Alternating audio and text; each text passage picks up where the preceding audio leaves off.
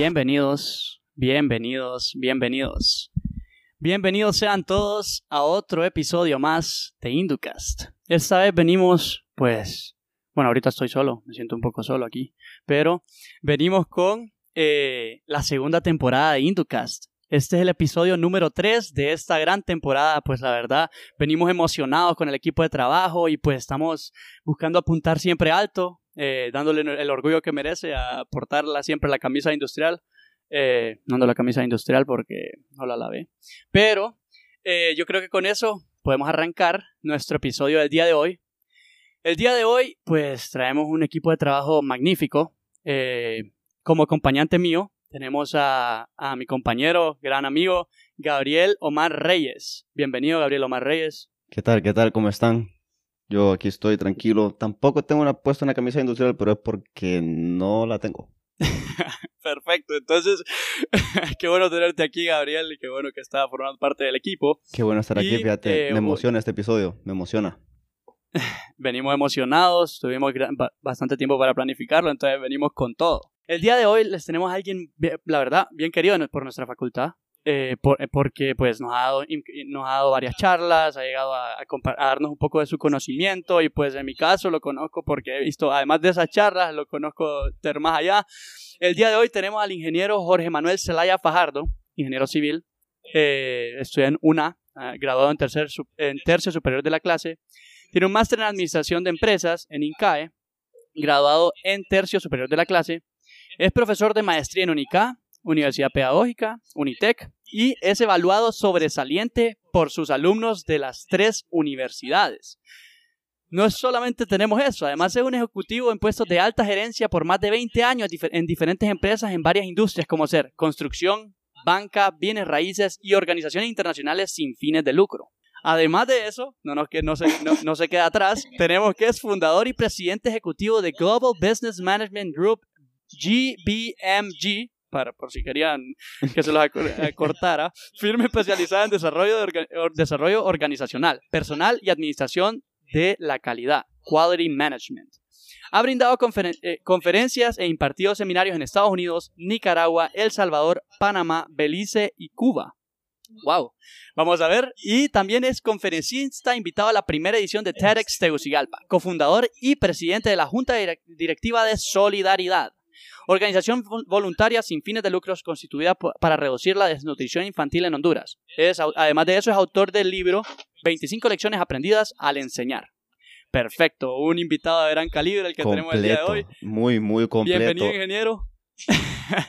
Gracias, Felipe, por tan bonita presentación. Un saludo a Gabriel, eh, a todo el equipo realmente de Ingeniería Industrial. Me siento en casa. Voy a pedirle a Gabriel, a Felipe, perdón. Digo Gabriel porque Gabriel es el, nombre del papá de Felipe que yo conozco, me sale siempre que lo veo. Y ahorita yo estoy pensando en llevarme a Felipe para que me presente hasta lo de GBMG. Nunca lo había dicho nadie. Él lo dijo por primera vez, así que creo que me lo voy a llevar para presentar por ahí. Yo estoy feliz de estar con ustedes. Para mí es un honor, es un privilegio. Le tengo mucho cariño a Ingeniería Industrial de Universidad Católica, de nuestra universidad. Y además tengo muchas expectativas de que ustedes como profesionales hagan la diferencia en nuestro país. Qué placer tenerlo con nosotros, ingeniero. La verdad es que nosotros teníamos preparado algo para usted que es que le teníamos un caso, pero no caso, una situación.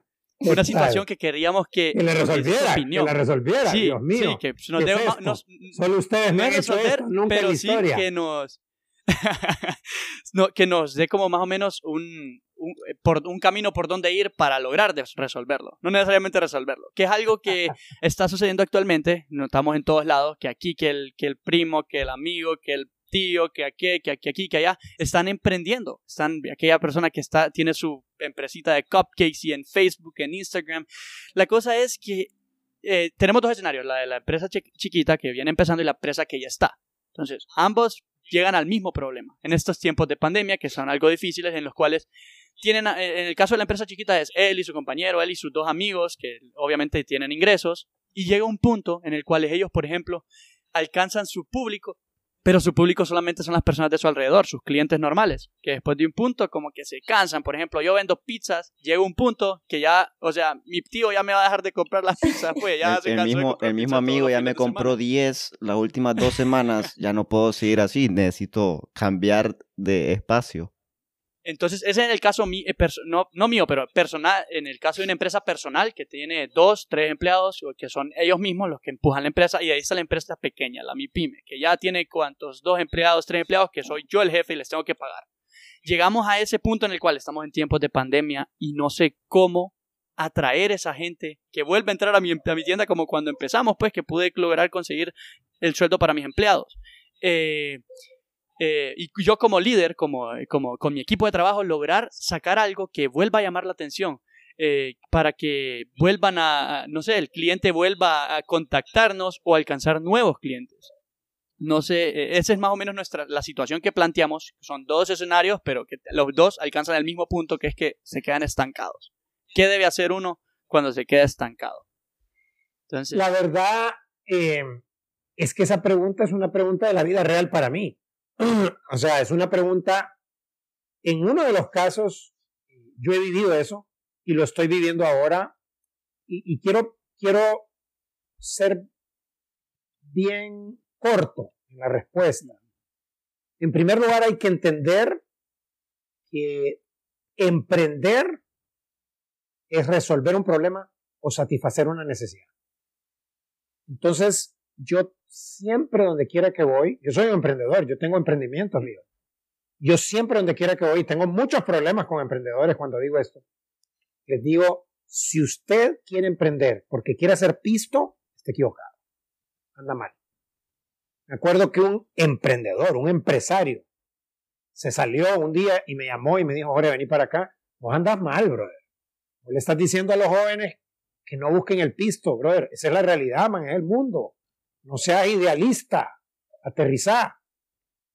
Yo le dije, yo creo que yo estoy más aterrizado que vos, porque no estoy diciendo que no hay que buscarlo, no estoy diciendo que es malo, el dinero es combustible. La Madre Teresa Calcuta decía que el dinero era precioso, maravilloso, que era lo más lindo del mundo. Quisiéramos mucho dinero y que se lo diéramos a ella, que ella lo ocupaba, que ella ocupaba un montón. Quisiéramos mucho. Entonces, para mí, emprender es resolver un problema y o satisfacer una necesidad. Si usted se mete a hacer plata, porque uno cuando está muy jovencito, cuando está empezando un negocio, plata es todo. No, yo quiero el BM. Yo quiero el BM y quiero tener secretaria. El segundo año quiero tener edificio. Ese tipo de concepto es un concepto cortoplacista porque es lógico, es la emoción.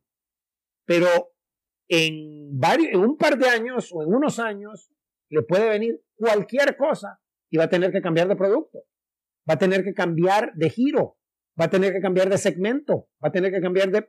Nunca se enamore del producto, jamás, porque el producto cambia, evoluciona, muta. Se tiene que enamorar del cliente. Y ahí es donde yo digo, usted quiere realmente ser feliz, hacer plata, ayudar a todo el mundo. Empiece a buscar un negocio para resolver un problema y satisfacer una necesidad. Y hágalo bien. Si eso se hace bien, corre el riesgo de hacer plata. Y corre el riesgo de no hacer plata. Corre el riesgo de hacer plata durante un tiempo y que de ahí se venga para abajo. O sea, les voy a confesar algo que nunca he confesado públicamente. Ustedes me sacaron el suero de la verdad. Industrial tiene problema. Este, este podcast está tan bueno que hasta estoy diciendo cosas que nunca he dicho. Qué barbaridad. Qué excelente. Aida, Suri, Felipe y Gabriel me sacaron cosas que nunca he dicho públicamente. Hubo un momento en que yo pensaba que los empresarios eran avariciosos. Y yo decía, ah, solo el pisto buscan y siempre están buscando más clientes. ¡Qué avaricia! Se va a romper el saco. Hasta que yo fui empresario. Y hasta que me di cuenta por qué es que el empresario, esa es la respuesta a la pregunta, Felipe, lo que voy a decir ahorita. El empresario siempre busca nuevos clientes. Y, y al principio yo pensaba que eso era avaricia, que eso era mala onda, que eso era ambición desmedida, que se iba al infierno, que se iba a podrir el infierno. Hasta que yo puse un negocio y se me iban los clientes.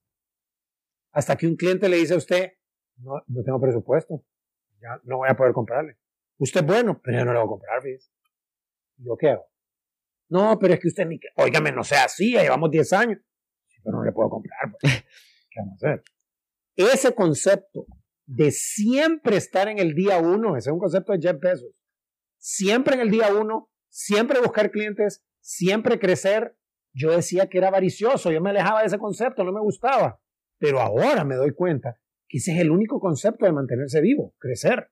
Porque no tiene idea cuándo le viene una pandemia, no tiene idea cuándo le viene una crisis, no tiene idea cuándo se le va un cliente.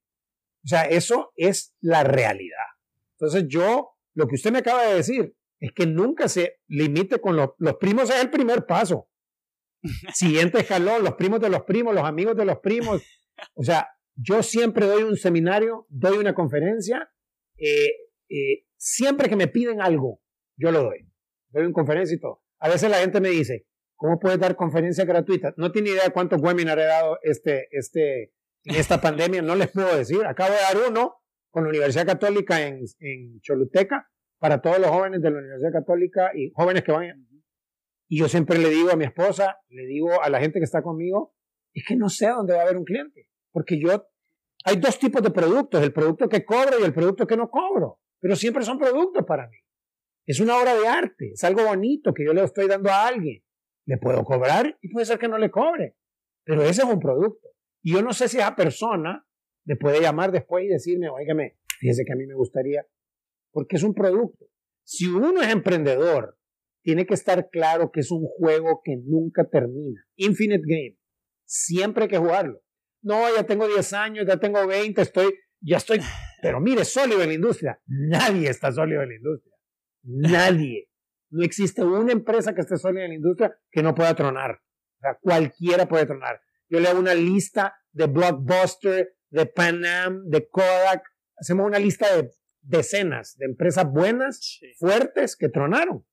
Entonces, la respuesta a su pregunta para mí debe ser, si usted es un emprendedor, no emprenda por el pisto, porque cuando no haya pisto, se va a rajar y va a decir, voy a buscar trabajo otra vez, voy a trabajar, porque es que quiere ganar eso de ser emprendedor, bo. Aquí en Honduras no se puede, bo. O sea, ¿qué le pasa? Si este es el negocio de emprender, tiene que ser amante del riesgo. Puede ser que hay días que no tenga como para pagar planilla, que no le ajuste el pisto. O sea, si no quiere jugar eso, entonces no se mete a emprender. O sea, emprender no solo es ganar plata todo el tiempo. Se gana y se pierde, se ayuda. Yo creo que la clave es nunca dejar de generar nuevos clientes porque usted está enfocado en servir. Otra cosa que le quiero decir, Felipe, y a todos ustedes, que es bien importante. Nunca deje de escuchar al cliente. A la gente me pregunta ahora, ¿y en pandemia cómo hacemos? ¿Que se cortó? ¿Que no sé qué?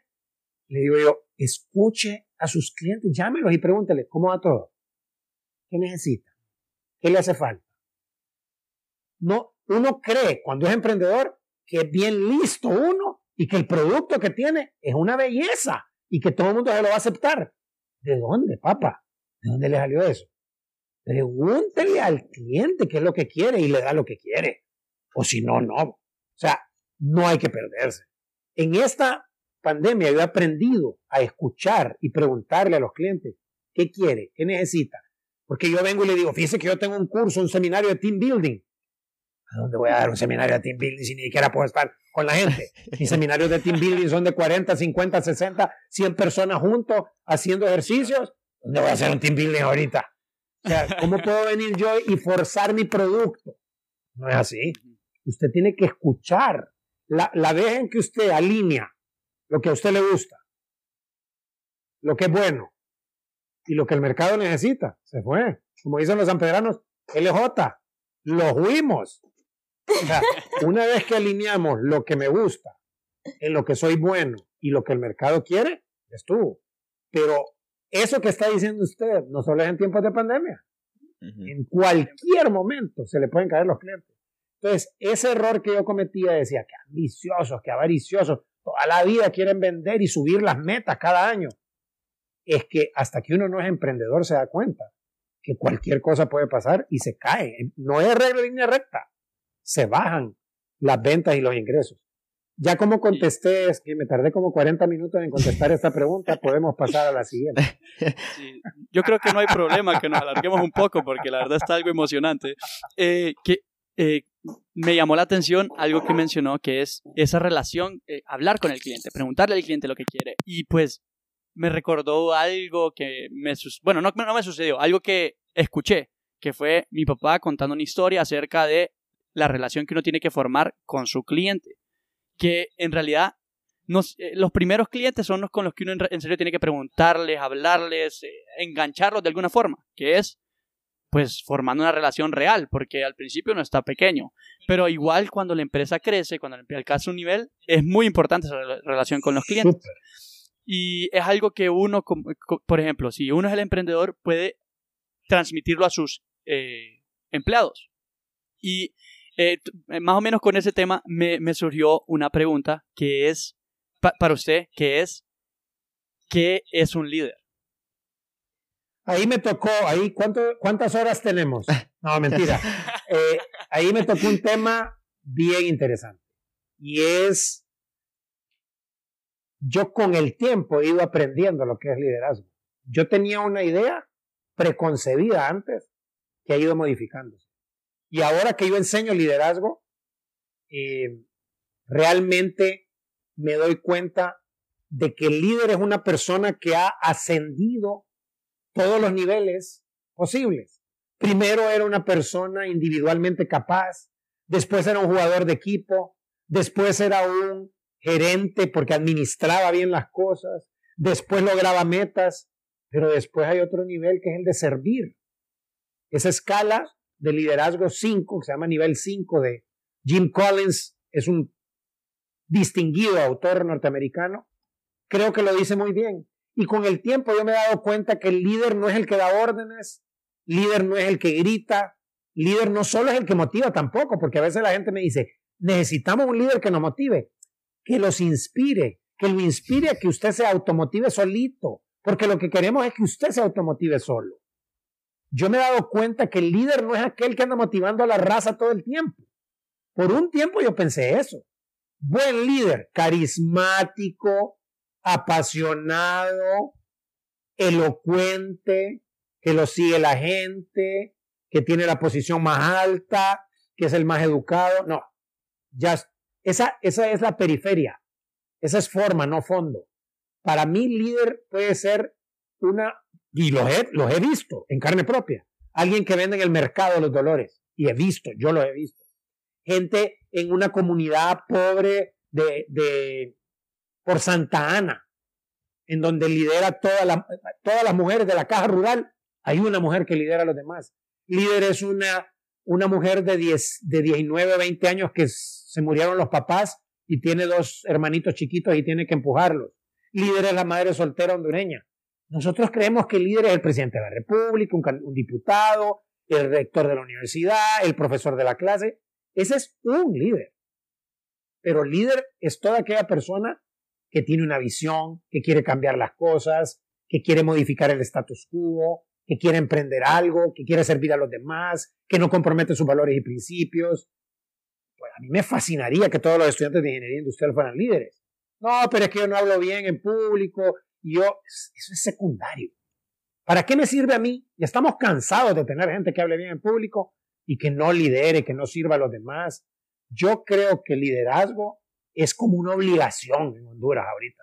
Si usted es líder, eh, si usted es joven, perdón, y es educado, a mí me parece que ser líder es como una obligación, ya no es como una opción. Ya tiene que hacer algo, tiene que emprender algo o ayudarle a alguien. Pues si no quiere hacerlo solo, lo hace con alguien más. Entonces, más la asociación, por ejemplo, de ustedes, que es una asociación tan buena, tan sólida, tan ordenada, con tanta trayectoria, sabe lo que tiene que hacer el liderazgo de la asociación, buscar nuevos líderes para que se perpetúe, porque el mejor prueba de liderazgo, la mejor que hay, es que cuando usted se vaya, haya un líder mejor que usted. Esa es la mamá de las pruebas de liderazgo. Que cuando uno se va, los que quedaron fueron mejores. Eso, y eso es bien difícil. Por ejemplo, en política, eso no se logra. O sea, en política, sí. no en Honduras, en, en Estados mundo. Unidos, en, Ale en el mundo. Cuénteme, cuénteme cuando es aquel semillero de capacidad complicado. Y qué, qué, bueno que nos menciona, qué bueno que nos menciona eso de que después de un si yo soy líder, el siguiente después de mí tiene que ser mejor líder que yo, porque viniendo de usted, que además de ser un líder, es catedrático, y viene el dicho, el común dicho que dice eh, que el, alumno supera al maestro. Yo feliz, Exactamente. Felipe. Cada vez que un alumno mío, yo tengo maestría, pero no tengo doctorado, y alumnos míos han sacado doctorado, yo soy el primero en felicitarlos. Tengo dos doctores en medicina. Mire qué divertido dos doctores en medicina que sacaron la maestría conmigo, fueron alumnos de la maestría y sacaron el doctorado. Son grandes amigos míos, Concepción Ramos, trabajó en la Universidad Católica, y eh, Jorge Deras, eh, un extraordinario profesional, al, mayores que yo, alumnos míos que ya son doctores en administración, en negocios. Yo soy feliz que sean doctores. Que un alumno mío es doctor, yo no soy doctor. Bellezada, belleza. Yo soy feliz viendo que los alumnos triunfan y se retan y, hacen cosas bonitas. Yo soy el primero. Ahora, ingeniero, para no perder ese hilo de algo que usted mencionó, usted dijo que eh, pues hay mucha gente que tiene un concepto distinto de lo que es un líder, que es aquel que está dando órdenes, que es aquel que grita cuando algo no sale como él quiere. Pero yo comparto mucho la idea que, que usted mencionó, que un líder es el que da más el ejemplo que el que dice que hay que hacer, pero no lo hace. Entonces, tal vez nos puede em, dar como eh, un poco más detallado la importancia de un verdadero líder dentro de un equipo de trabajo. Gabriel, se lo voy a contestar lo más corto y fácil posible.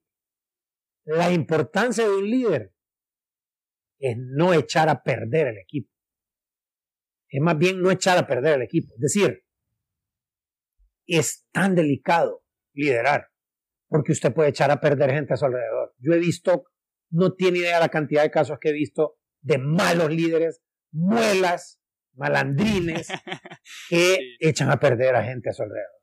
Apagan gente a su alrededor. Es impresionante. Es que el tener una posición no es un tema de plata o estatus, es una gran responsabilidad porque hay un montón de gente abajo que está esperando que usted lo forme, que lo guíe, que sea mejor con ellos, que le saque la fibra. Hay mucha gente que no le gusta que yo diga esto. Usted no debería decir en público que le saque la fibra. ¿Cómo que no debería decir en público? El doble lo digo. Que le saque la fibra, papá, como si fuera un verdadero coach. Los buenos entrenadores, el Phil Jackson en los Lakers y en los, en los Chicago Bulls, jamás tuvo, nunca un entrenador, un, un entreno o un entrenamiento suave. Hoy están cansados. Vamos a tener uno suave. Nunca hubo uno suave. ¿Y sabe por qué lo decía Jackson? Que es una eminencia como entrenador. Porque los estoy preparando para el juego, para que el juego lo crea, lo vean más fácil. Los espartanos decían, quien, quien suda más en entrenamiento, sangra menos en batalla. Y eso es lo que tenemos que hacer. Yo creo que la gran responsabilidad, Gabriel, de un líder y no echar a perder a la gente a su alrededor. Porque el líder no solo es la persona que tiene, que consiguió los votos y fue, o que lo nombraron. El liderazgo para mí se gana. O sea, yo, yo he tenido un montón de jefes y he tenido un montón de clientes y he tenido un montón de amigos y he tenido un montón de alumnos en donde hay un montón que no son líderes, que solo son jefes. Es que jefe y líder son dos mundos distintos.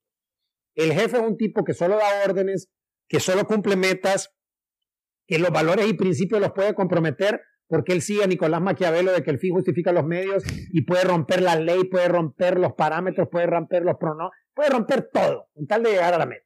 Puede quemar a la gente, reventar a todos los empleados, porque con tal de llegar.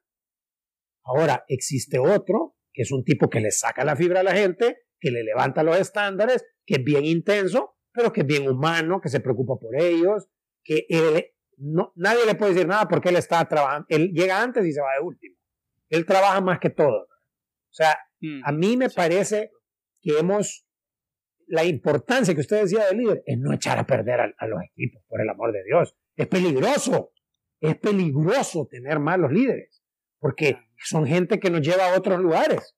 O sea, yo no quiero que me lleven a esos lugares, imagínense. Y tengo, o sea, es bien importante saber elegir los líderes. Y la mejor manera de trabajar en eso es que cada uno de nosotros, en el círculo de influencia chiquitito que tiene, busque ser mejor líder de sí mismo primero. Absolutamente de acuerdo, ingeniero. Muchas gracias. Qué bueno que nos menciona eh, es eso que, o sea, el líder no tiene que echar a perder al equipo, tiene que estar considerando al equipo ante todo, pues buscar la mejora, mejora continua, como nos gusta decir, ¿no? En calidad. Kaizen, exactamente. Eh, pero también me, surgieron dos preguntas con eso que mencionó, que es una pregunta que depende de cómo lo miremos, puede que eh, funcione o no funcione, depende de cómo se aplique, que es, ¿usted considera que en un equipo de trabajo, cuando se supone que están unidos, bueno, que, que deberían de estar unidos, todas las personas dentro del equipo de trabajo sean líderes? O sea, que todos sean líderes. Si es ideal que todos sean líderes o si es mejor la estructura en que hay, obviamente los, los que trabajan para el líder, pero impulsan al líder. No sé qué opinas al respecto de esa pregunta. Muy bonita pregunta, dos respuestas con ejemplos.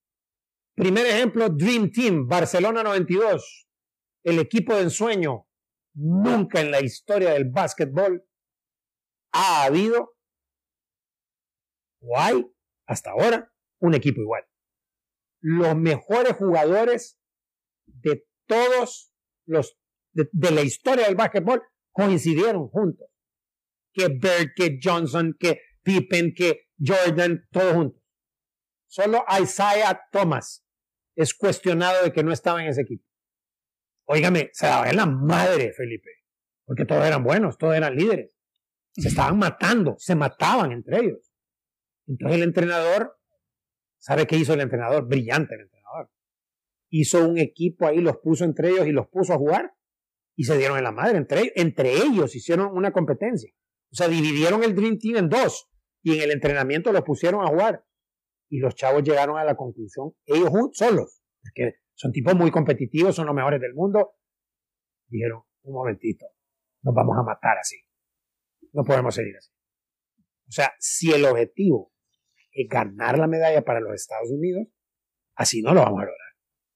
Tenemos que bajarle el volumen al liderazgo de cada uno, porque si no, lo vamos a matar aquí. Y el otro ejemplo de miedo, me fascina dárselo a mis alumnos, mis alumnos quedan asustados porque nadie lo conoce este ejemplo, es que hay una orquesta en el mundo que se llama Orpheus. Es una orquesta norteamericana. No tiene directora. Y toca, toca brillantemente en los mejores lugares del mundo y nunca se para un director, sino que todos ellos se sientan y le empiezan a hacer así. Dos, tres, dos, ya. Y empiezan a tocar y no tiene director. Y son un exitazazo. O sea, usted me podría decir cómo puede ser que un equipo no tenga líder. Es que todos son líderes. O cómo puede, o sea, es mejor que todos sean líderes. Para mí todos deben de tener mentalidad de emprendedor. Ese mindset de emprender, de iniciativa. No todos son igual de líderes. Hay otros líderes mejor y a lo mejor vale la pena. Pero si fallara el líder, que cualquiera de los otros suba. Tal vez no va a ser igual que aquel, pero es, bueno, es líder. Pues. Como que, como que cada uno sea líder en un área, en un área distinta, tal vez, incluso. Y exactamente.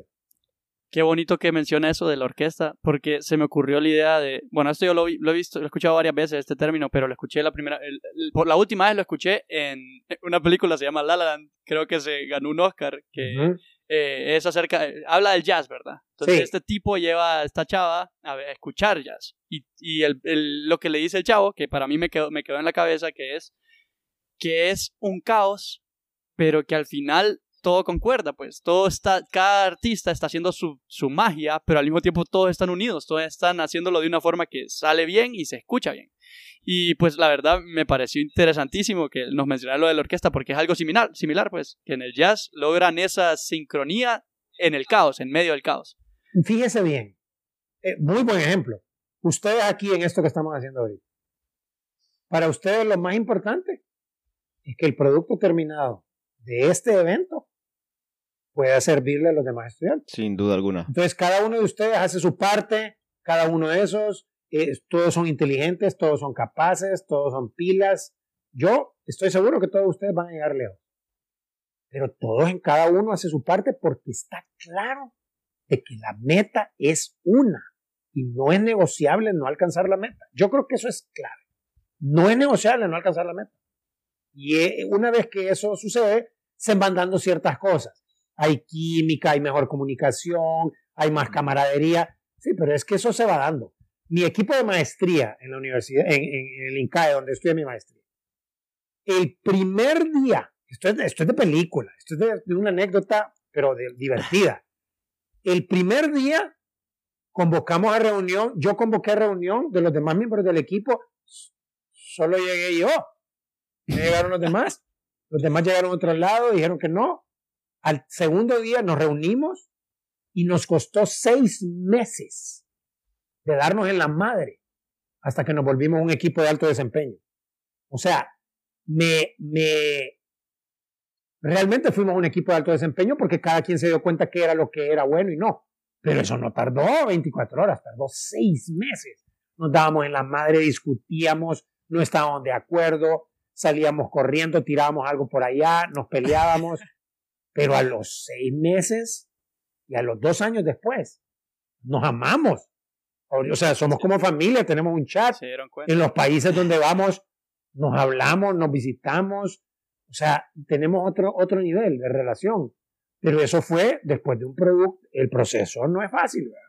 De los equipos. Que, sí, y pues es un gran ejemplo, la verdad, porque a veces los equipos no comienzan bien o comienzan bien y después encuentran el caos. Casi nunca, casi nunca comienzan bien, tarda, tarda. Es algo que yo considero que es vital en un equipo de trabajo, es que no siempre todo esté bien, sino que hayan momentos de caos, porque el caos obliga, o, el descontento obliga a la mejora. Por ejemplo, este, este chavo está diciendo su opinión, este chavo el otro, este chavo el otro, entonces ¿qué pasa? Hay que buscar un punto intermedio. Entonces, no sé, eh, de acuerdo a lo que dijo usted, eh, eh, siento que como que es vital que haya caos en una yo no le pondría, equipo de trabajo. Felipe, yo no le pondría la palabra caos. Recuerde que yo soy, yo doy clases de calidad total, yo soy fan del quality management entonces usted me mete la palabra caos y está casi ah, como en contra de mi sistema. es como un virus. Ahorita hay anticuerpos ah, aquí. Pero yo, yo entiendo lo que usted quiere decir. Y, y, tiene que haber un conflicto saludable, le llamo yo a eso. Yo no le llamo ah, caos. Pero sí tiene que haber conflicto. Mire, si en el equipo todos solo son caritas y besitos y todos se llevan bien todo el tiempo. ¿Qué, qué equipo más aburrido? de a el equipo. O sea, que, o sea, algo está fallando ahí.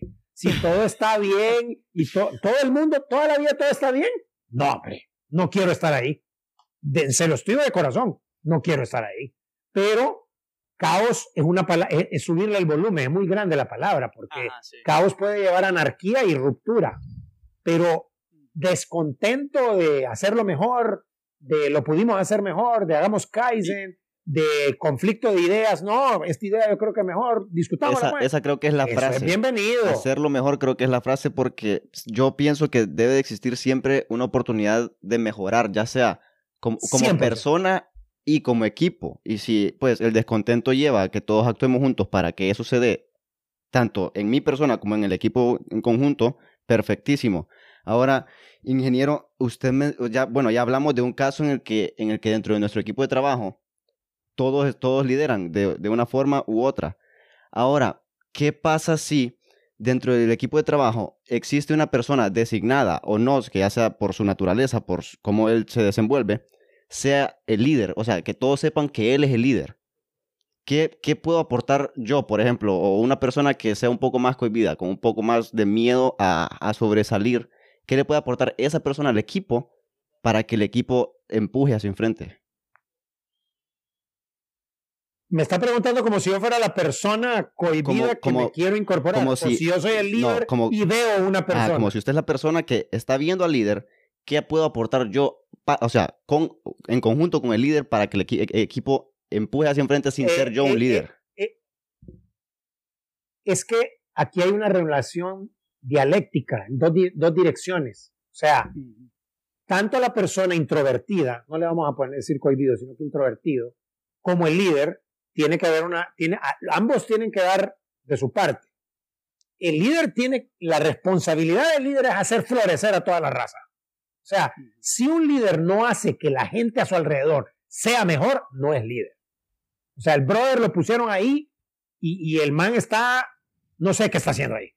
Si la persona no hace que los demás sean mejores, si no les exige, si no los hace crecer, si no logran las metas, si no hay un espíritu competitivo, no, está, no sé qué está haciendo el líder.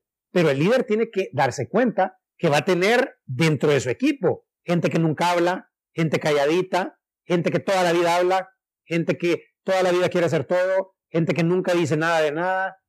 Óigame, eso lo he aprendido en mis clases yo. En mis clases yo tengo hasta estudios gráficos, en donde tengo alumnos que me escriben en el chat que quieren, revíseme la tarea antes de entregársela, ingeniero, para ver si está bien. Como que revise la tarea antes de entregársela. O sea, me preguntan, toman la palabra, participan, yo le ayudo, y hay gente que nunca habla nada. Nunca. Nunca. No dice una palabra. Yo tengo que sacarle, porque yo siempre tengo participación en mis clases. Esa persona que nunca habla saca 100 en el examen, una bolazón. O sea, porque todos tenemos diferentes fortalezas, debilidades, competencias desarrolladas. El líder tiene que ser un tipo que se fije en lo que dice Gabriel. No habla, esa persona no habla, no me dice nada, está calladito. Yo tengo que acercarme, tengo que sacarle. A lo mejor si me le acerco uno a uno me dice un montón de cosas. No sé, o sea, todos tenemos potencial. El líder debe despertar y sacar el potencial. Porque a veces, si el líder no es bueno, esa persona nunca va a hablar, Gabriel. Yo he visto situaciones en las cuales se ve intimidado por un mal líder y se calla. Entonces se margina, guarda silencio y aquí hay, corremos peligro de algo que se llama polizón, viajero gratuito, free rider, que es ya no hago nada. Entonces que me apunten ahí. Sí, pues, claro. ya no voy a hacer nada. No, eh, el que, algunos al lo que lo hacen llevan en la porque son malos y otros son, algunos lo hacen porque no, porque son muelas y no hacen nada. Algunos son porque dicen, si aquí nadie me toma en cuenta. O sea, es perder el tiempo en este. Sí, y, ¿Para qué voy a y qué bueno que nos menciona lo del el mal líder, porque se me ocurrió algo que, una pregunta que en realidad es viendo el, el- el punto de vista del, del líder, del mal líder, pero desde el punto de vista de yo, que yo sé que puedo liderar, pero que tengo esa persona que me lo limita, ya sea en un equipo, en el caso de los estudiantes, estamos intentando en un equipo de trabajo, tenemos que entregar algo y, la persona que tomó la batuta de líder no puedo hacer nada más que esperar o hacer lo que me digan. En, el caso de, de yo en mi área de trabajo tengo a mi jefe. Entonces ahora viene la pregunta, ¿qué puedo hacer yo si yo sé que podemos impulsar mucho el grupo, pero mi líder está dormido, es mal líder, no, apo- no, apre- no, ap- no hace que el equipo porte? ¿Qué hago yo para impulsar a mi equipo en conjunto y al líder para que pues salga adelante el equipo, no siendo el líder? Porque por ejemplo el caso de mi jefe, puede que él piense que yo estoy como faltándole el respeto o intentando, eh, no sé, y saltarme la jerarquía en algún, de O sea, alguna forma. vos estabas preguntando más o menos qué se hace con ese dilema de yo creo, yo siento que lo podríamos hacer mejor o yo lo podría hacer mejor. Ajá, exacto. Hay una profesora de la Universidad de Harvard que se llama Amy Edmondson, que hace 20 años aproximadamente creó un concepto. Y esta señora, yo tuve la oportunidad de escribirle por LinkedIn y nos escribimos porque me fascinó cuando me di cuenta que Google había hecho un estudio de cuál era el elemento de éxito de los equipos en Google. Y el estudio resultó diciendo que se llamaba seguridad psicológica. Seguridad psicológica, yo nunca he oído ese nombre. Seguridad psicológica es lo que Amy Edmondson creó hace 20 años. El concepto. Oigan, oigan bien qué concepto más belleza. Seguridad psicológica es cuando yo en un equipo, con un líder, yo no soy el líder, pero hay un equipo, levanto la mano y le digo al líder, no estoy de acuerdo con usted. Creo que eso que está haciendo no es lo correcto. Creo que este que estoy haciendo yo aquí podría tener mejor. Me permite. Seguridad psicológica debe hacerse con respeto. No debe hacerse con, con esa ambición desmedida. Yo me quiero quedar con el puesto del, del jefe. Seguridad psicológica es ese paracaídas que todos necesitamos para decirle el, el, objetivo, la meta del equipo es más importante que lo que digo yo a usted. Y eso es bien difícil de lograr en América Latina. Bien complicado. Porque, y en, aún en Estados Unidos, Amy Edmondson dice que tiene dos ejemplos. Uno en una sala de emergencia de un hospital y uno en una cabina de un avión. En Estados Unidos, en que no hubo seguridad psicológica y casi termina en tragedia. Porque el copiloto vio un error del piloto y ya le iba a decir, y dijo, no, mejor no, hombre, porque este piloto es bravo, y se va a enojar y me va a... Sí, a, saber cómo me va a gritar y se puede poner peor. Casi se estrella el avión. Y en una sala de emergencias, una enfermera se dio cuenta que en el manual de procedimiento había un error y se levantó a decirle al doctor y dijo, no, huechos, yo soy secretario. Me, van a correr. Este hombre me va a gritar porque tiene mal genio, me va a señalar, va a pedir que me malpractice. Y cometieron un error. Y tuvieron que pagar el precio. Porque ella vio el error, pero no pudo decir nada. Infinidad en América Latina y en Honduras de que no podemos hablar. Porque tengo miedo de que va a molestar a él, porque cree que es personal, porque cree que faltarle el respeto. Si lo hace de una manera en que le falta el respeto, sí, pero si dice, disculpe, me permite aportar otra posible alternativa, óigame, si el líder es bueno, el hombre va a aplaudir y va a decir, bolazón, hombre. Si aquí lo que queremos es llegar todos, hombre, no nos perdamos. O sea, cualquier buena idea es bienvenida. Esta es mi idea. ¿Tiene usted una idea? Ahora, Simon Sinek dice algo que pasó eh, con Mandela, con el papá de Mandela, que me parece fenomenal. Yo cometí error el año pasado, 2019. Igualito lo cometí, igualito. Y así que yo puedo decir ahora que yo cometí error. Y es que el líder nunca debe de llegar, convocar a toda la gente y decirle, bueno, el día de hoy les traigo el proyecto que va a ser este, este, este, este, este, de tal manera, este, este, este, y se va a hacer así, este, este, este, este. Porque toda la gente, si usted es buen líder, la gente le va a hacer así. Ok. Bueno. Y el, el hombre trajo todo. Ya, ya las cosas ya están listas. Y adivine qué va a pasar. Nadie se va a meter al rollo de su proyecto. Porque el proyecto no fue consensuado. El proyecto, no involvement, no commitment, decía Stephen Covey. No hay involucramiento, no hay compromiso. La gente no se involucró. Y a mí me pasó eso el año pasado, en julio del año pasado. Yo llegué, yo lidero una junta directiva, senté a toda la junta, yo estaba súper emocionado, les planteé todas las opciones. Yo me acuerdo la cara de ellos. Pucha, Jorge, qué buen proyecto. Excelente. Sí, qué excelente. Y a la hora de los bombazos, nadie se metió. Sí, nadie pone el pecho porque... Nadie me recordó. No, no lo sienten. Estaban como atemorizados de que yo ya había dicho todo lo que había que hacer, pues un muchacho de ellos levantó la mano y dijo, hey, yo creo que podríamos también hacer una revista de esto. Él, él fue el que lideró la revista y la revista fue el que más se, adelantó. Es decir, hay que tener mucho cuidado. El papá de Mandela decía eso. Nunca digas las cosas como líder, cállate la boca y escucha a todos primero. Habla de último, nunca hables de primero. Y la mayor parte de los líderes que yo conozco hablan de primero. Yo hablé de primero. Ese día yo llegué y ya les dije todo y yo estaba emocionado y eran buenos proyectos. Sí, pero la raza no los compró. O sea, la raza dijo, bueno, el ingeniero tiene buenos proyectos. Pues. Estuvo. No se sintieron parte. Y lo confieso aquí. Ustedes me están haciendo confesar cosas en público que nunca había confesado. Así que eso es, eso es, y con eso termino.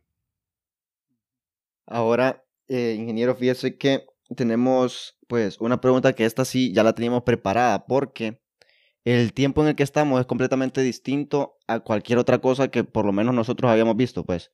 Claro que sí. Y pues se han tenido que tomar soluciones completamente distintas a cualquier otra solución en cualquier empresa que antes hubiese utilizado. Estamos hablando de la virtualidad dentro del trabajo y del trabajo en equipo. Y queremos saber si usted piensa que esto puede fortalecer el trabajo del equipo y cómo las personas ven el trabajo en equipo y cómo actúan sobre él, o si, si lamentablemente, pues más bien eh, afecta de manera negativa al trabajo en equipo y cómo las empresas se desenvuelven dentro de lo mismo que estamos hablando del, del emprendimiento y del trabajo en equipo en empresas pequeñas, por ejemplo. El, el tema, Gabriel, de trabajo en equipo es otra pasión para mí. Yo soy profesor de trabajo en equipo y además mi firma da team building. O sea, nos especializamos. Yo he tenido la, la bendición de hacer team building en Cuba, en Belice, en El Salvador, en Nicaragua. A mí me fascina este rollo. Y yo le voy a decir, eh, es que la pandemia nos está poniendo a prueba todo, no solo trabajar en equipo. Está poniendo a prueba liderazgo, está poniendo a prueba resiliencia, está poniendo a prueba nuestros valores y principios, está poniendo a prueba nuestra salud, todo. O sea, y yo veo cómo los equipos sufren. Los equipos sufren tremendamente por la virtualidad. Estaba estudiando un, un, un análisis profundo que se hizo de lo que pasa con las reuniones en Zoom. Impresionante. Pero impresionante. Explicaba cómo las reuniones en Zoom gastan a la gente, cansan a la gente. La gente queda exhausta. Hay gente que pone la foto y no aparece. Mire, he tenido reuniones con clientes potenciales que no ponen la foto y solo está el audio y eh, no dicen todo lo que piensan y opinan después y es impresionante. Si es difícil trabajar en equipo cara a cara, es el doble o el triple de difícil trabajar virtual. Si es que lo de virtual, el beneficio es que reduce costos de distancia, costos en tiempo. Es una belleza la virtualidad. A mí fascina la virtualidad. Pero tiene sus pros y contras como todo. Usted tiene que hacer un balance. Y los contras es que no son tan personales. O sea, yo puedo pagar y puedo no ser seguro y ¿sabe qué he terminado haciendo con algunas clases? Le digo, vamos a terminar la clase aquí. Los siguientes cinco alumnos los voy a llamar yo por Zoom, uno a uno. Y están fijos, viéndome, uno a uno. Y hablamos. ¿Qué tal está? ¿Cómo le va? ¿Por qué? Porque no los conocí en clase. No, nunca, nunca puso la foto. No me alcancé a verlo. O sea, la virtualidad tiene ventajas y desventajas. Y como todo, pero el trabajo en equipo virtual hay que tener mucho cuidado porque la gente se puede quemar, la gente puede gastarse, la gente puede no comprometerse. Yo realmente pienso que hay que manejarlo muy despacio. Es que esto es una maratón de 42, la pandemia es una maratón de 42 kilómetros y queremos correrla en 100 metros. Queremos ir a la, eh, es como ir a la vía y vamos a correr. Queríamos que terminara en, en 12 semanas, de, dos semanas al principio. y ya estamos. O sea, ya queríamos salir, ya, ya estuvo la cuarentena ya. Es cierto. Si ahorita, ahorita un amigo me mandó un artículo de Wall Street Journal hace una hora o dos horas, en donde dice que España está realmente enfrentando otra vez otro nivel alto de, eh, de contagiados pero no contagiados con enfermos que están yendo a cuidados intensivos y que otra vez van a volver a vivir aquella, sí, una segunda ola porque no se supo manejar la primera, pues, y, y el, y el desenlace de la hay que primera. Tener muchísimo cuidado. Claro. Taiwán nunca baja la guardia. Nueva Zelanda nunca baja la guardia. Están, pero como si estuvieran ahorita, fuera el primer día. Son estrictos, no le bajan. No, ya no, hay que bajarle. No hay que bajarle. O sea, la respuesta es ah, maratón de 42. Y lastimosamente, Gabriel, no le puedo decir en qué kilómetro vamos. Me gustaría decirle vamos por el 21, vamos por el 30. Para que por lo menos sea la mitad. Sí le puedo decir yo no le puedo decir, yo le puedo decir que es de 42. Ni el primer cuarto hemos caminado. que tiene que fijar el final. Muy bien, ingeniero, muchas gracias. Qué gran respuesta, ingeniero. Pues, ingeniero, pues esa era una de nuestras últimas preguntas. Teníamos algo preparado para el final, que es algo que siempre hacemos, pero este, como sabemos que usted conoce un poco de todo y eh, queríamos que... Bueno, hay algunas preguntas que me hicieron que se vieron que no conocía, ¿verdad? sí, me tiene que dar, estas chicas me tienen que dar nueve de cuánto fue y cuánto fallé y cuánto a, fue. Mí, porque a, mí, a mi producción me, me pasó el dato de cuántas preguntas le hicieron. Ya le pasó, me, lo, pero entonces no me lo diga aquí, sino que me lo dice Ah, pues, perfecto. Me lo manda por WhatsApp. Perfecto. Me lo manda por WhatsApp, Gabriel. Quiero saber cuántas preguntas fallé. No, no, no sé, no sé tanto como usted piensa, Felipe. no, había unas que no contesté. me defiendo. Que es una persona bien sabia, la verdad, y un ejemplo a seguir para muchos. Eh, bueno, yo no me solo leyendo el currículum, no me pongo en esa categoría Solo leyendo el currículum ya me sentía yo, uy, ya me dio miedo esto. Yo, yo. ¿Será que apago la cámara? no, pero es, es, una pregunta que es, eh, bueno, no es una pregunta, es, de acuerdo a todo lo que discutimos el día de hoy, ¿qué le recomendaría usted a la juventud en general? Toda la juventud. Eh, qué buena pregunta. En primer lugar, tiene que soñar como salvaje, feroz. Tiene que soñar que Elon Musk se quede corto, más. O sea, ese es el tipo de sueño que yo quiero ver en un joven. Que usted al lado de Elon Musk, Elon Musk que esté apagado, pues. O sea, así quiero que sueñe. Porque si un joven no sueña, le va a ir mal. Porque toda la vida que, les, que le resta va a recibir una cantidad de bombazos que si no sueña grueso, se le van a apagar así. Y yo he visto cómo gente se le apagan los sueños porque ya no tengo pisto, es que quedé embarazada, es que mi papá no sé qué, es que ya no pude estudiar donde yo quería. No, no, no, no. No se trata de eso. Si es que el sueño, el sueño más bien es sobrellevar todo ese cachimbazo de obstáculos que va a tener. O sea, e, eso para mí es importante. Entonces, primero, soñar de modo de que Elon Musk parece que está desnutrido al lado suyo. Parece que Elon Musk no está desmotivado, pues no sabe qué onda. Eso es uno. Número dos, nunca comprometa sus valores y principios. Y menos por pisto o por una posición. No, es que voy a mentir, o, ni las leyes de Dios ni las leyes de los hombres. Nunca, nunca, no vale la pena. No, pero es que si no digo esto, entonces me van a despedir. Renuncie, no es que lo van a despedir. Tírele el trabajo así, diga, usted quiere que yo miento o robe por usted. No se pierda, hombre. Aquí está su trabajo. los jóvenes, es bien importante que los jóvenes tengan esto. Yo hablo directo a los jóvenes, no le ando con, con tratar de suavizar, de, no. O sea, no comprometa sus valores y principios, porque a la hora de los bombazos, eso es lo único que tiene uno. Número tres, estudie como salvaje también. O sea, o sea, ¿usted qué cree? ¿Que se va a grabar bien en industrial y ya estuvo? No, hombre. ¿Usted qué cree? ¿Que estudia la maestría y ya estuvo? Si tiene que estudiar todos los días. Mi profesor de métodos cuantitativos decía que cada siete años había que estudiar otra profesión, uno. Ya no, que me disculpe mi profesor. Y ahora es, tiene que estudiar todo el tiempo, toda la vida.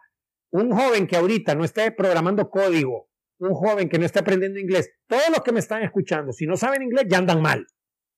No, pero es que yo no pude, mi papá no me puso en una escuela, que yo soy de Orica, que soy de Trinidad Santa Bárbara, que soy de Pespire, y entonces por eso es que yo no puedo, no me venga con eso. Que después de los 21 la pelota está en su cancha. Su papá no tiene nada que ver aquí. Agradezcale a Dios Padre que tuvo papá y mamá que le han pagado su educación. Pero después de los 21 yo le hablo directo a los jóvenes. A su papá y su mamá no tienen nada que ver aquí. A mí no me interesan su papá y su mamá. Si usted no sabe inglés, esclavo suyo. Porque sabe lo que va a pasar si no sabe inglés como joven. Que le van a dar el trabajo a otro brother que sí sabe inglés. Ay, pero es que yo, ¿y qué culpa tengo yo? Que sea, conozco que un hombre de 75, más o menos, ¿verdad? conozco un hombre de 73, conozco un hombre de 48 y conozco una mujer de 30. Hondureños, los tres. Nunca pagaron un dólar, nunca pagaron una clase, nunca fueron a los Estados Unidos, nunca estuvieron en escuela bilingüe y hablan inglés los tres. Porque son autodidactas, ellos. Entonces no me venga, que nadie me venga con el sonsonete de que nada, que no sé, que no sé cuánto, que no puedo, que mi papá, que es que soy de allá del Lepaguare. Ese, todo ese montón de cosas a mí conmigo no va. La, tiene que estudiar. Y la quinta no le va a gustar posiblemente lo que le voy a decir, pero se la voy a decir con cariño, pero se lo va a decir. Tiene que aprender a manejar la presión. Mm. Siento que millennials y centennials le han bajado el volumen a meterle. O sea, si tropiezan, no, de mucho estrés, qué fregadera, no, mira, mucho estrés. mucho estrés. Ya quebró usted una compañía, ya lo despidieron alguna vez, tiene una hipoteca que pagar de, uno de, su, de su casa, tiene uno de sus hijos que pagar la escuela y no tiene que pagar. ¿Y de qué estrés está hablando? Por supuesto que el estrés es relativo, no estoy subestimando ni menospreciando el, el estrés de los jóvenes, nunca lo voy a hacer. Hanseli el doctor que descubrió el estrés nos lo enseñó. Es, depende de cada uno. Yo no lo voy a subestimar, pero sí le voy a decir, póngale papá. No me venga con que, o sea, usted es que tiene que salirse de su zona de confort, le tiene que doler el músculo. Usted quiere tener bíceps fantásticos, levantar una mancuerna de 45 y nunca ha levantado una de 45. O sea, la quiere levantar mañana. ¿Qué le pasa? Tiene que empezar con una de 5, después una de 10, una de 15, después una de 25 y acuérdese de la de 35, que le va a costar un rato hacer la repetición de 35. La curva de aprendizaje, el, el efecto plató en el músculo, ¿o usted qué quería? Quería, ya le quería levantar la de 45 en una semana. No va a poder. Yo creo, yo estoy a punto de exigirle a mis alumnos ahora en alguna de las clases, no, no me lo van a aceptar, no me van a permitir que corran una maratón de 42. Porque toda persona que corre una maratón de 42 aprende a manejar el estrés de los kilómetros y saborear los 42. Eso yo, yo creo que un hombre, ¿se acuerdan aquello que decía? Debe escribir un libro, debe plantar un árbol, debe tener un hijo. Yo le sumaría, debe correr una maratón de 42K. Porque si corre una, aunque no le gusta correr, hombre, no importa. Pues empezamos, que tarde seis horas. Empezamos a practicar mañana, Felipe. Con tal de que llegue. Sí, esas son las cinco cosas que yo le diría. Yo tengo una fe extraordinaria en los jóvenes. Yo le tengo una, yo estoy seguro de que los jóvenes tienen talento, pero no quiero ver jóvenes tranquilones. No quiero ver jóvenes, ay no, mucho estrés, metí dos clases, estoy estresado con esas dos clases. ¡Dos clases! ¡Meta seis! Y estudie mandarín y ponga un negocio, hombre. ¿Qué le pasa? Sí, hombre. Está diciendo, o sea, por el amor de Dios, no está casado, no tiene niños. Por favor, ¿qué está haciendo? No duerma. O sea, métale grueso. Eso es lo que yo le recomiendo a los jóvenes. Hay jóvenes que les fascina, me van y me abrazan. Hay jóvenes que no les gusta lo que le estoy diciendo, que me dicen, no, que ese señor quiere ganar. Yo soy súper directo. O sea, para mí, un joven que no es así, no es joven, es un viejito traído a valor presente. O sea, algo le hicieron. O sea, está, es como un viejito, es un Benjamin Button, ¿qué será? No sé, es un viejito traído en un cuerpo joven. Yo no sé por qué no diga que joven.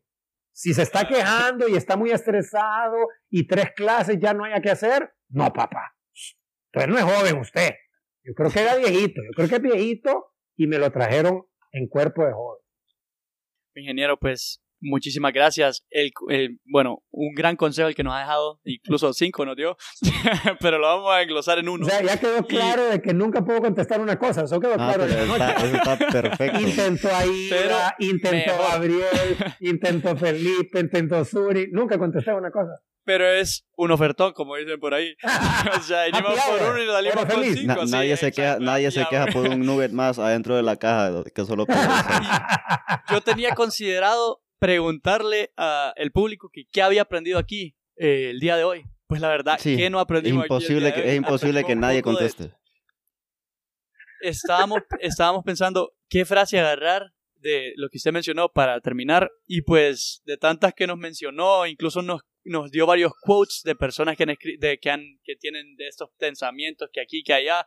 ¿Para qué? Estamos, la verdad, sumamente contentos con el nivel y la, eh, lo emocionante que estuvo el episodio de hoy. Y pues ya saben, chavos, les iba a preguntar qué aprendieron, pero recuerden todo lo que mencionamos el día de hoy. Mencionamos liderazgo, mencionamos trabajo en equipo, mencionamos soñar, que es muy importante, y no solamente soñar, y también nos mencionaba algo muy importante que para nosotros los ingenieros industriales, en una clase lo vemos, es eh, la curva de aprendizaje. Que la curva de aprendizaje está en todo. Pues. Entonces, qué bueno que lo mencionó. Me, me, me, alegré tanto cuando lo mencionó porque me tocó dar una, yo doy tutoría y me tocó dar una tutoría de esa clase hace poco para preparar a un compañero y estaba yo hablando exactamente de lo mismo que dijo usted, pero eh, obviamente en mis palabras, no tan emocionado y tan, con tanta emoción, pero sí, qué, qué emoción en verdad. Eh, gracias, muchas gracias. yo, creo que hoy, hoy ha eh, sido un placer para la, la, gente que estudió, estudia y quiere estudiar ingeniería industrial, porque oíme, completísimo, completísimo esto. qué excelente. Me alegra mucho. Yo estoy muy feliz, le agradezco por su tiempo. Eh, industrial lo que me pida siempre, los jóvenes lo que me pida siempre. Quiero ver jóvenes en 10 años, reunámonos y veamos los jóvenes dónde están. Quiero que hagan, primero quiero que sean buenos ciudadanos, temerosos de Dios. Quiero que hagan plata y que les vaya bien, que compartan la plata. Si hacen plata, no se olviden de mí. Y, eh, ¿cómo se llama? Quiero que sean felices, que ayuden a este país, que no se quejen tanto y que trabajen el doble de lo que se quejan. yo, yo realmente quiero, quiero ver jóvenes que de verdad, industrial, el ingeniero industrial está arriba de los demás. O sea, porque, porque tiene una formación que le permite entender eh, básicamente las matemáticas. Le dan cierta disciplina y todas las demás de la carrera le permiten ver procesos en todo. O sea, realmente el ingeniero industrial lleva buen chaleco antibalas.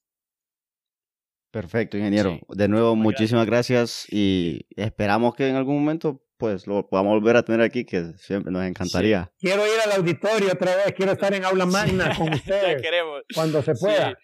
Me invitan. Ya sabe, las puertas están abiertas para usted siempre. es un honor tenerlo aquí. Y para el público que nos escucha, eh, pues tuvieron el honor de escuchar al ingeniero eh, y compartir un tiempo ameno con nosotros. Para los que no escucharon la primera parte, la pueden ir a escuchar. Ah, pueden ir a escuchar todo, eh, todo el podcast a Spotify, pueden ir a escucharlo en, en, Anchor, pueden ir a escucharlo a todas las plataformas donde lo sacamos. Y además de eso, nos pueden ir a seguir a nuestras redes sociales, al igual que en, las redes sociales que son at Facultad de Ingeniería Industrial en Instagram, en, Facebook como Óptimo Industrial y como en, nuestro grupo de la Facultad de Ingeniería Industrial. Nos pueden ir a, unirse al grupo. Y en caso de usted, ingeniero, no sé si quiere. Sí, tiene una página que le gustaría mencionar. El, el, problema es que si me dice tiene una, una página y le voy a dar. Puede mencionarla, no hay va problema. cinco. Hoy sí voy a dar una. dar todas. Hoy se voy a dar ah, una. Mándela, mándela. Ah, okay, okay. JorgeManuelCelaya.com. JorgeManuelCelaya.com. Entra ahí y ese es un landing site. ahí está todo. Ahí están todas las redes. Perfecto. Entonces, ahí nomás, ya estuvo. Le sugiero dos. Mi blog, que también es podcast, porque hubo un millennial hombre de negocios, estoy hablando en serio, muy bueno, muy exitoso hondureño, que me dijo, yo no sé, Jorge, ¿para qué escribe blog si nadie lee nada? Hágase un podcast mejor. Así me dijo. Y le dije, mire papá, ahora en adelante, cada blog que haga, lo voy a hacer podcast también. Y usted lo tiene que escuchar. Y se lo mando ahora. Y entonces yo tengo el blog escrito y tengo el podcast del blog. Ya nadie puede decir que no. Y el otro es el canal de YouTube. En el canal de YouTube, yo calculo que hay unos 75 videos, clases, entrevistas, de todo. Entonces, eh, jorgemanuelcelaya.com, yo lo diseñé para que facilito entren a lo que quieran ahí Ahí hay una gran cantidad de material. La gente me pregunta, ¿y qué me recomienda leer? ¿Y, qué me recomienda ver? ¿Y qué? Yo no tengo pisto para comprar un libro. Yo no Entre ahí. Ahí va a encontrar suficiente material gratuito. Ya, ya no le puedo ayudar más. O sea, ya yo no le puedo hacer más. O sea, ahí yo en joremanuelcelaya.com espero que le, que le sirva mucho a usted. Muchísimas gracias, ingeniero. Yo creo que hoy, hoy todo el mundo quedó con hambre, así que ya pueden ir a buscar más, de, más del ingeniero. ya vayan a consumir todo el contenido que puedan del ingeniero Jorge Zelaya. Queden ahí lavados del cerebro. y ya saben, chavos, sueñen y busquen alcanzar esas metas. Porque... Que Elon Musk se vea desmotivado al lado de Que Elon Musk se quede atrás y eso que Elon Musk era, el que decía que quería, quería ir a colonizar Marte. no quiere todavía, no diga quiere, todavía sí. Y ya está alcanzando. En ese entonces quería. Ustedes tienen, tienen que prometerme que los de industrial y todo el que escuche, todo joven, se ponga al lado de Elon Musk y que Elon Musk se vea desnutrido, desmotivado al lado de ustedes, que los sueños sean chiquitos. Gracias. gracias. Buenas noches. Perfecto. Entonces, nos vemos, chao. Ya saben, eh, nos pueden buscar en las redes sociales y nos vemos el próximo jueves. Nos vemos.